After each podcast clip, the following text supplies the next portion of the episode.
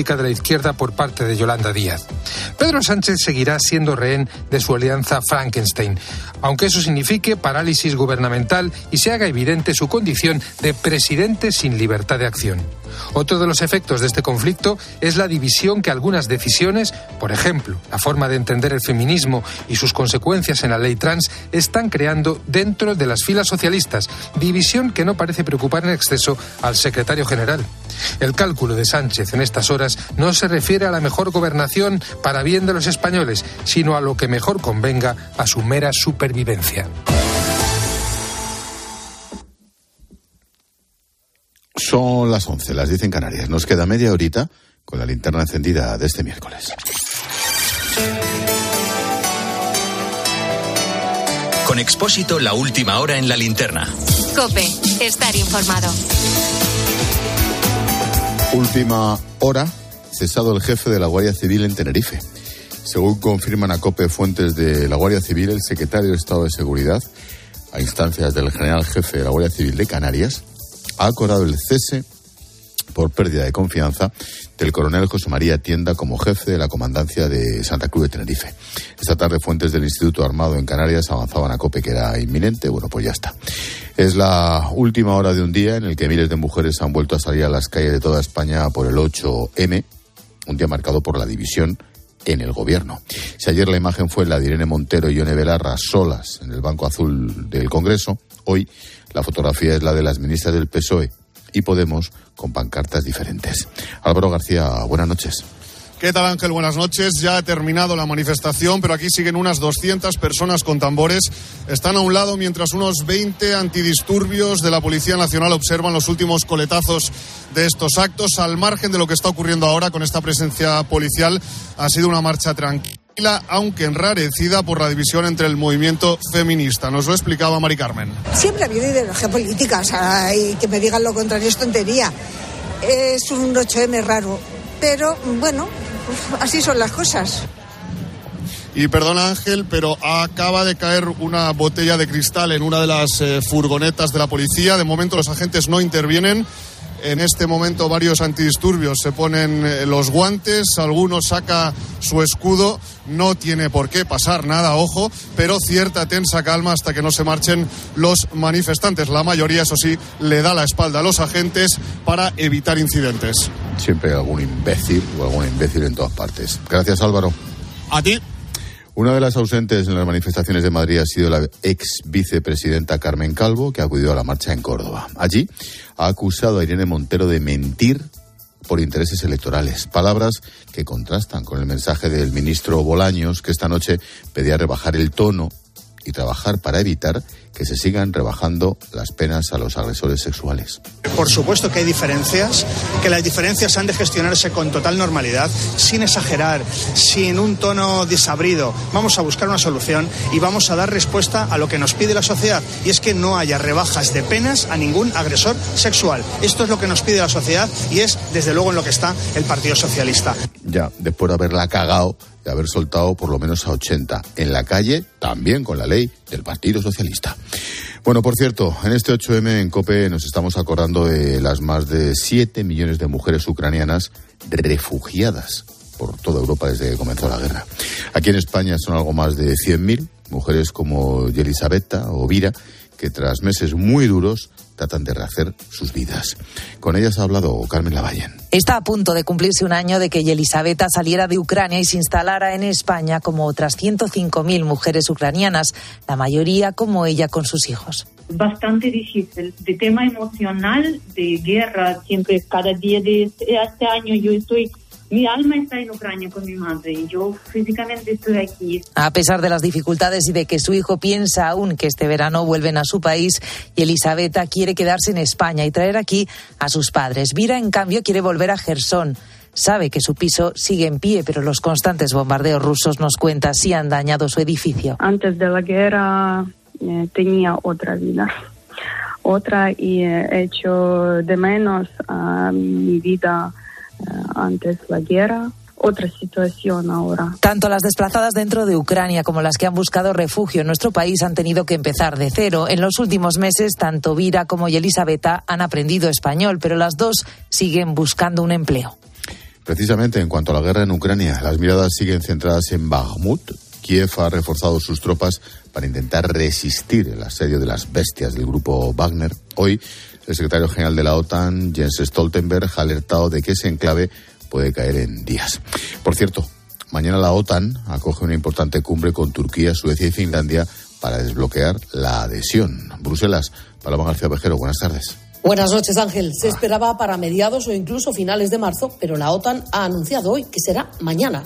El objetivo es que Turquía ceda y desatasque la adhesión a la Alianza Atlántica de los dos países candidatos, Suecia y Finlandia, de ambos a la vez, porque el gobierno turco ya no ve problemas con Finlandia, pero sí con Suecia. En los últimos meses, Ankara presentaba como excusa la supuesta falta de cooperación de Estocolmo en la lucha contra el terrorismo de grupos kurdos. De momento, la cumbre de mañana es importante porque supone la reanudación del diálogo y, según el secretario general, Jens Stoltenberg, la fecha clave para la adhesión de ambos será la cumbre de Lituania en julio. Pero en la OTAN hay otra buena noticia y es que Hungría, que también se oponía, ha dado el visto bueno, por lo menos, para reanudar las conversaciones. Hoy se ha cumplido un mes desde que las... No, esta no, esta no es, digo, que se cumplen seis semanas, no un mes, sino un mes y medio, desde que arrancara la huelga de los letrados de justicia sin que haya ningún avance en la negociación con el gobierno. Mes y medio, ¿eh? Mañana los convocantes se van a manifestar para denunciar la falta de voluntad del Ministerio por resolver la situación. Patricia Rossetti. La callada por respuesta justicia no responde. Los letrados judiciales piden cordura al Ministerio de Pilar Anjop para resolver el conflicto, pero lo que ven es nula voluntad y respuestas negativas, dicen a COPE desde el comité de huelga. Solo negociación por correo electrónico, algo que no les parece de recibo. Están abiertos a la mediación. Les han ofrecido mediadores, pero un ministerio que aboga por esa figura no la utiliza, se quejan los letrados. Todo es una ofensa para el equipo ministerial, nos dice Patricia Jimeno del comité de huelga piden lealtad y luego propagan informes que no son ciertos. Están propagando a todas partes un dossier sobre nuestras propuestas. Dicen que nosotros nunca en ningún momento salió ninguna cantidad fija. Iban propagando por ahí que, que pedimos 1.100, 1.300. Lo que no van diciendo es que ellos ofrecen 10 euros brutos al mes. Están cansados, pero seguirán en la lucha a pesar de que el Ministerio va al desgaste. Por cierto, un último apunte. El Hospital Clínic de Barcelona continúa trabajando para intentar recuperar la normalidad tras el ciberataque que sufrió el pasado domingo y que ha bloqueado su funcionamiento desde entonces. Mañana prevén recuperar el 100% de sus cirugías y la mitad de sus consultas externas. Siguen afectados otros departamentos como radioterapia o extracciones de sangre.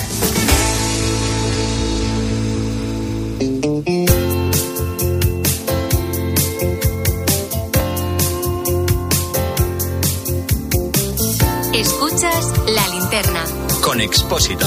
Cope, estar informado.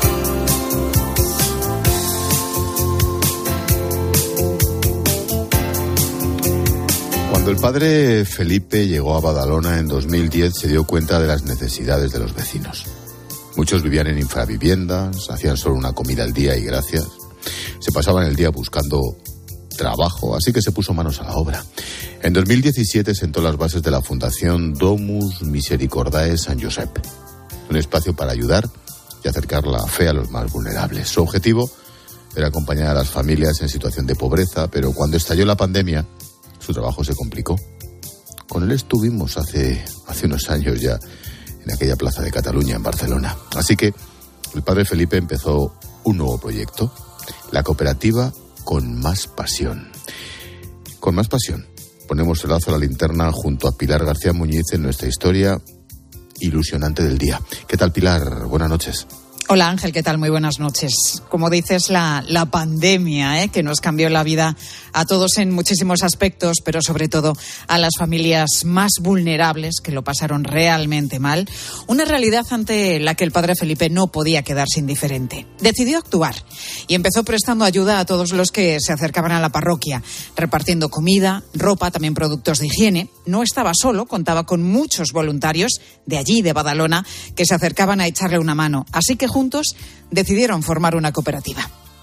ponemos a Jesús en el centro y Él es el que nos ayuda a superar todas nuestras dificultades, porque aquí hay gente pues, que sale de la cárcel, gente que sale de la calle, gente que sale de adicciones, gente que sale pues, de un fracaso de trabajo laboral, eh, gente pues con problemas de, de todo tipo, ¿no? Y entonces vienen aquí a poner a Jesús en el centro de sus vidas. El objetivo es dignificar a las personas, que se puedan sentir útiles, productivas y que se den cuenta de que aunque no hayan tenido un camino fácil, todavía pueden crecer en lo personal y en lo espiritual. Los voluntarios consiguen ayudar a todas estas personas dándoles un trabajo. Es sin duda la mejor forma, como dices, de hacerles sentir útiles, hacerles ver que son importantes y que pueden salir adelante. Han organizado cuatro áreas diferentes que se ajustan a las necesidades de cada beneficiario. Sí, las áreas son la alimentación, la cosmética natural, la confección y el merchandising. En la cooperativa fabrican jabón, champú, aprenden a coser, confeccionan ropa Ojo, estamos hablando de Cataluña, en España, hoy.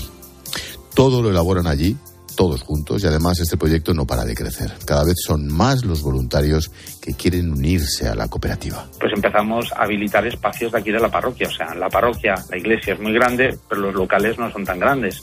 Entonces empezamos a habilitar un espacio que tenga una pérgola, pues la cerré, la teché y ahí empezamos a hacer los jabones. Otro espacio que tenía aquí, que era un módulo eh, encima de la cocina, pues ahí pusimos todo el tema textil. Pero claro, la cosa ha ido creciendo, creciendo, creciendo. Vamos, que durante todo este tiempo se han ido apañando, bueno, pues como han podido, y aún así, pues se les queda corto. En la cooperativa, con más pasión, quieren ampliar sus instalaciones para poder hacer más talleres y ayudar a un mayor número de personas. Y para conseguirlo, pues han empezado un crowdfunding para recaudar dinero queremos ya no solamente habilitar espacios, sino acondicionar espacios para que realmente sean lo que, lo que nos pide, ¿no? Lo que nos pide hacer las cosas bien. Este crowdfunding se organiza de forma online, claro, en la página web conmáspasión.com. Conmáspasión.com. Están todos los detalles del proyecto ahí, para que los que quieran donar su dinero sepan perfectamente dónde y para qué, para qué se usa como cada vez es más difícil conseguir dinero y subvenciones y ayudas, tanto por parte de la administración pública como de las entidades privadas, pues entonces necesitamos que seamos nosotros los generadores de esa riqueza que después la podamos distribuir. ¿eh? Queremos ser totalmente autosustentables, ¿no? Y de esa manera, ¿eh? para poderlo conseguir, necesitamos que, que la cooperativa funcione a pleno gas. Pero el padre Felipe no solamente quiere ampliar y mejorar las instalaciones de la cooperativa, él quiere dar también un paso más allá. ¿Sabes lo que quiere hacer ahora, Ángel? Pues mira, quiere instalar placas solares. Queremos habilitar pues todo lo que son recursos. Necesitamos nuevas máquinas, necesitamos eh, nuevos ordenadores, nuevas, nuevos materiales, ¿no? Y entonces también queremos, aparte de habilitar las instalaciones y acondicionarlas, queremos también poner placas solares. Disminuyen la factura eléctrica que ahora, claro, ya ha subido mucho la factura de la luz. Joder, es, es, impresionante. En las parroquias también sufren la subida de los precios, claro, y más ellos que han pasado de ser una parroquia normal, con unos gastos determinados, a triplicarlos precisamente por la industria. Por eso es tan importante conseguir sus objetivos, mejorar sus herramientas y ser autosuficientes con su propia energía. Y con sus propias placas solares, como escuchábamos. Bueno, la cooperativa cuenta con 11 trabajadores fijos, que al igual que el padre Felipe, están totalmente entregados a la causa. Además, también están los voluntarios que van prácticamente todos los días a echar una mano en la parroquia. De momento, el objetivo marcado de recaudación es de 60.000 euros. Con eso tiran para adelante con las placas. Es la cantidad con la que podrán dar el salto a esa autosuficiencia energética no solamente es el recaudar dinero, ¿eh? o sea, porque de hecho una de las cosas que decimos siempre es que si hemos creado la cooperativa es porque, porque queremos eh, ser autosuficientes, también de una manera pues energética, pero también económica. Ser autosuficiente significa que nosotros generamos nuestra propia riqueza, ¿eh? pero ahora a lo mejor lo que necesitamos son como unas muletas, unas muletas para ayudarnos a conseguir ese objetivo y el padre Felipe pretende invertir ese dinero en el resto de actividades de la fundación. Te recuerdo que la cooperativa con más pasión apareció durante la pandemia, pero bueno, la parroquia ya realizaba otras acciones sociales antes que, que siguen funcionando a día de hoy. Y esta fundación pues tiene muchos proyectos. Hacemos San Alberto Hurtado, salir a dar de comer a la gente de la calle, arreglamos casas en el barrio, tenemos pisos de acogida, tenemos pisos también de alquiler social, tenemos un comedor eh, social, tenemos un almacén de, de, alimentos, de ropa, de productos de higiene que repartimos a unas 40 familias del barrio. El padre Felipe dedica su vida a los demás desde que llegó a su parroquia en 2010 en Badalona y se fijó en las necesidades de los vecinos. Entonces tuvo claro que tenía que hacer algo por ellos. Desde la Fundación Domus Misericordiae San Josep, el padre Felipe acompaña a familias vulnerables, intenta dar trabajo a quien no lo tiene, reforma las casas que están en mal estado, da de comer. Ahora busca dinero en la página web con 60.000 euros busca para realizar esta labor imprescindible en los vecinos de Badalona. Ojo, para ser autosuficiente energéticamente. Es impresionante. Gracias, Pilar, por poner el lazo en la linterna con nuestra historia bonita, solidaria e ilusionante del día. Gracias a ti. Adiós. Hasta, mañana. Chao, chao. Expósito. La linterna. Cope. Estar informado. La radio es más radio cuando nos escuchamos. En los últimos meses la llegada de una familia ha rejuvenecido este pueblo que tiene solo 100 habitantes. Tener hijos cada vez es más tarde. Estamos en Ojos, en Murcia, en esta programación especial que hoy dedicamos en COPE al envejecimiento. Tiene 100 años. Es un pueblo muy bueno, todo el mundo me ha querido. Me voy a acercar a una de estas madres. El bebé es el más pequeño de tus tres hijos. Económicamente está complicado hoy en día poder mantener el más. sitio donde estoy es uno de los barrios más envejecidos de Santander. El abuelo es el que necesita los cuidados y no hay nadie que se los pueda prestar. Muchos recién nacidos han pasado por las manos de Gema, que nos cuenta que siempre que hay actividad en los paritorios ella se siente feliz, realizada. Durante los años que lleva como matrona, Cara, veo cara de agradecimiento. La base es el amor. Estamos impregnados de amor en el paritorio. En COPE, Carlos Herrera, Ángel Expósito. Pilar García Muñiz, Pilar Cisneros. Fernando de Aro. Están más cerca de ti. Buenas noches. En el sorteo del Eurojackpot de ayer, la combinación ganadora ha sido 4, 11, 12, 16 y 42. Soles 3 y 5. Recuerda, ahora con el Eurojackpot de la 11, todos los martes y viernes hay botes millonarios. Y ya sabes, a todos los que jugáis a la 11, bien jugado.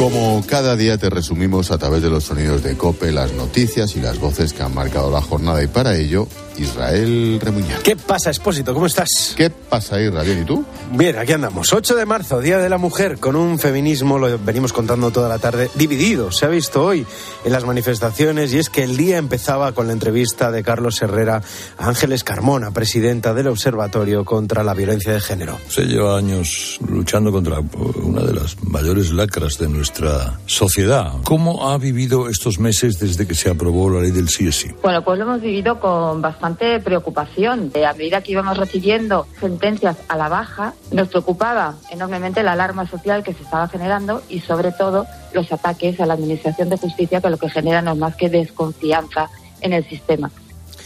Y claro, el feminismo se divide por varios motivos, la ley trans, la ley del solo si es sí. Y si escuchas a Amelia Valcárcel, histórica del feminismo, hoy en la tarde de COPE, pues todo se entiende un poco mejor. Si yo fuera ministra de Igualdad y como consecuencia de una ley propiciada por mí hubiera 720 y tantos agresores sexuales fuera eh, de cuentas y de esos más del 10% estuvieran ya escarcelados, tratándose del delito que se trata, yo no me atrevería a salir hoy presidiendo una manifestación feminista de ninguna manera. Y precisamente en esta linterna hemos estado pendientes de las manifestaciones que confirman esa división del feminismo con Álvaro García y Adrián Gil. Te puedo contar que ahora mismo hay dos bloques marcados claramente a unos 100 metros de la cabecera. En eh, primer lugar, digamos, está Unidas Podemos. Último de ese bloque está el PSOE. La del PSOE está, como te decía, justo detrás de la de Podemos. Con el mensaje Ángel Feministas en lucha por los derechos de las mujeres se ha pedido la abolición de la prostitución. También se ha pedido la dimisión de la ministra Irene Montero por la ley del solo sí es sí, calificada como chapuza por Ana de Blas, que es una de las portavoces del movimiento feminista de Madrid. La verdad es que se lo han currado los chavales. Sí, ¿eh? sí, los dos reporteros intrépidos. Los chavales este que empiezan, bueno, tampoco Sí. te pases. Lo dejamos en reportero. Los reporteros que empiezan, eso es. Correcto. Y hablar... Sí, sí, sí, sí, es verdad, no se lo merecen. Y hablar de mujeres también significa hablar de la ayuda de Cáritas. Fíjate, en 2021 Cáritas ayudó a más de 13.800 mujeres con programas de apoyo. Llama la atención que una de cada cuatro mujeres que ayudaban es víctima de violencia o prostitución. Natalia Peiro estaba en esta linterna y es secretaria general de Cáritas España.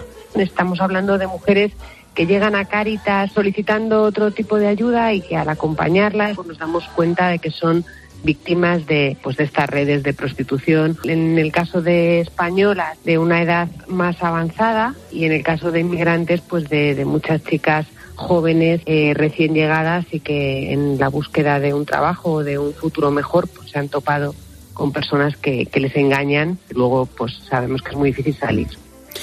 Y una historia preciosa, la de Tania, refugiada ucraniana, que huyó de la guerra con sus dos hermanos pequeños. Allí se quedaron en Ucrania su abuela, su madre, con su hermano pequeño, el más pequeño de todos. Y ella se vino con los dos aquí a buscarse la vida en España. Estoy viviendo en Puerto de Santa María en un piso con mis hermanos. Los llevo en bus y los recojo. Soy responsable de ellos porque los amo mucho y ahora solo yo estoy cerca de ellos. Tengo todos los días curso de español. Quiero entrar en la escuela de suboficiales de la infantaria de María en Rota para ayudar a Ucrania y también para España. Que se quiere meter en la armada, decía Tania. ¿eh? Infantería de Marina. Eso es. ya lo es. dirá bien. Lo Sí. que quiere, lo que necesita es la voluntad y lo va a conseguir. Eso es, Esta ¿eh? gente lo consigue todo. 20 añitos. Sí, y en la tertulia nos visitaban Carmen Encinas y José María Olmo, y tú lo pasabas realmente mal, sobre Sí. todo a la hora de dar paso a la No, publicidad. a la, hora, a la hora de que se callaran. Eso es, porque Fundamentalmente. había que meter publicidad y no se callaba ni para atrás. Menos mal que con ejemplitos, como a los niños pequeños, que tú se lo explicaste, son capaces de entenderlo. No sé si llega a tanto, no sé si. no, que- que ellos no crean que están haciendo algo malo. Carmelo, yo creo Pues, que, y- y que lo. Carmelo. que hay que ser muy bruto. Oye, Carmelo, tú en la radio, macho, cuando marcabas el tiempo, perdón, ¿te hacías perdón, lo mismo? y Olmo, a ti cuando, a, ti cuando, ni puto caso. Olmo, a ti en el confi cuando te dicen esta intención y ese tal, ¿te lo pasas por el forro? No, no, yo soy una persona muy obediente. ¿A dónde? Eh, en mi casa, sobre todo. Pero, pero, pero, pero aquí también, si tengo que hacer caso, yo ahora mismo me callo y no pasa nada. En mi casa, sobre todo. Hombre de su casa, obediente. No le queda otra. Cobarde. No le queda otra, cobarde. bueno, aunque sí ha habido algo impactante en el programa de hoy, ha sido lo que contabais Necane Fernández y tú en el sonido musical. Brutal, del- Sí, brutal, Sonido brutal. musical del día. Y el sonido musical. Grandes. Los chichos. Los chichos que están de gira por Latinoamérica y su concierto ha terminado entre balazos, bengalas y un grupo de personas que han intentado entrar por la fuerza en el teatro. De hecho, la actuación se tuvo que suspender. Sus canciones son muy populares en los barrios y los jóvenes saben sus clásicos y son muy fans del grupo. Joder, no salían a tiros para entrar, tío. Claro, es que si, si es que esta gente. Claro, si no, ya en los conciertos de ahora o metes cuatro navajazos y en medio Lo un tiroteo. normal. Lo normal. O te Nada. metes en un tiroteo o no lo disfrutas ya. Madre mía. Por cierto, ahora mismo, en la 2, en la 2, un documental sobre Elena Francis, que escuchando la promo seguro que alguna voz no suena. A ver. El consultorio de Elena Francis fue realmente un boom. Recuerdo mm, a mi madre oyendo la radio entre las 5, las 6, las 7 de la tarde. El programa nace con el objetivo de vender los productos de belleza de Laboratorios Francis. Y acabó siendo un espacio de propaganda ideológica. Mi padre Juan Sotoviñolo estaba detrás del consultorio de Elena Francis. Consultorio de Elena Francis. La verdad Qué es que el documental de estos de Documaster de las dos, que luego se de la dos, que luego se suben a la web de Televisión Española, o sea, tiene una pinta tremenda de hablando de Elena Francis. Y esa historia de tu madre que es que siempre escuchaba el consultorio, ¿cómo era? Siempre, siempre. O sea, eh, bueno, mi madre y millones de mujeres en aquella época.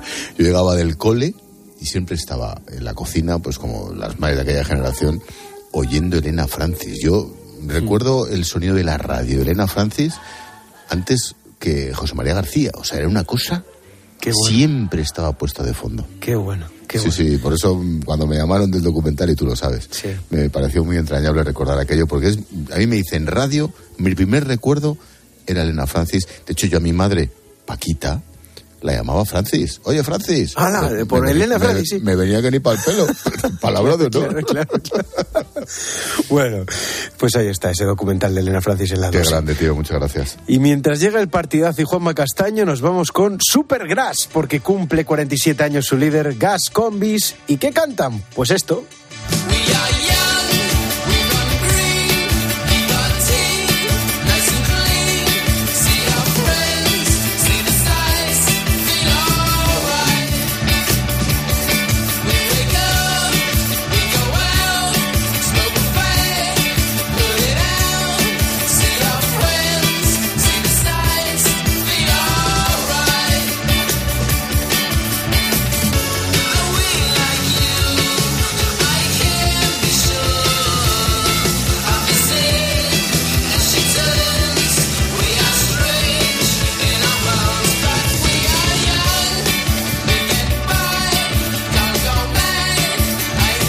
De estas que te suben el ánimo, ¿a que sí, en cualquier sí, momento sí, del día. Para dormir también genial, ¿eh? Canciones del buen rollito. Eso es, eso es.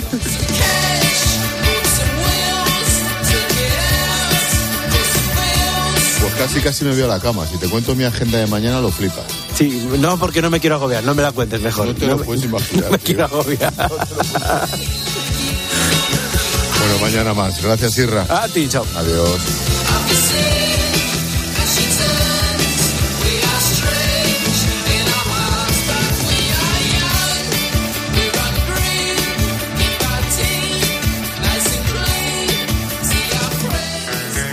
Expósito. La linterna. Escuchas Cope.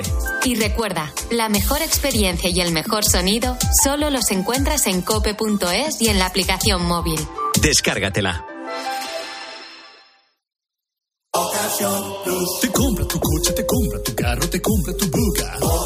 Te compra tu furgo, te compra tu moto, te compra tu auto, caravan. ¿Te han hecho una oferta? La mejoramos. Has oído bien. Mejor precio garantizado y compromiso de pago en 24 horas. Ven a vernos.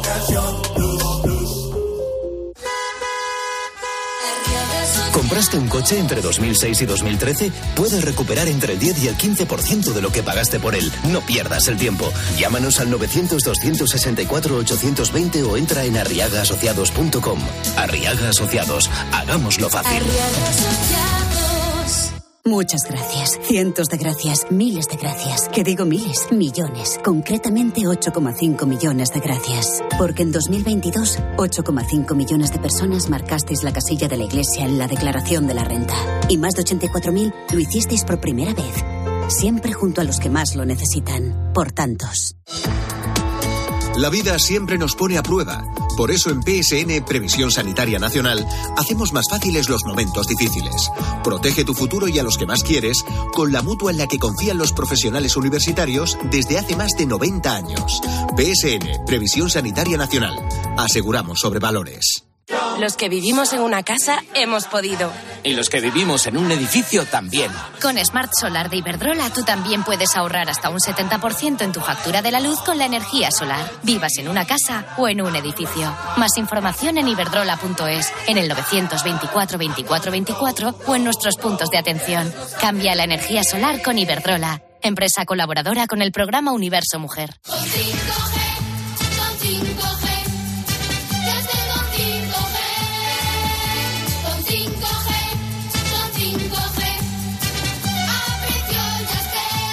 Ahora con Yastel 5G al alcance de todos. Con fibra y dos líneas de móvil por 43.95. Llama al 1510. Los fines de semana en la radio.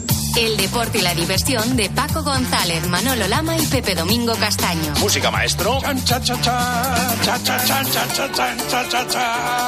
ha quedado declarado el estado de felicidad en el estudio central de la Copa. ¡Vaya, bravo! Bueno, no me digas que no lo estamos pasando bien. Los fines de semana todo pasa en tiempo de juego. Todo pasa en Cope. Esto es una locura.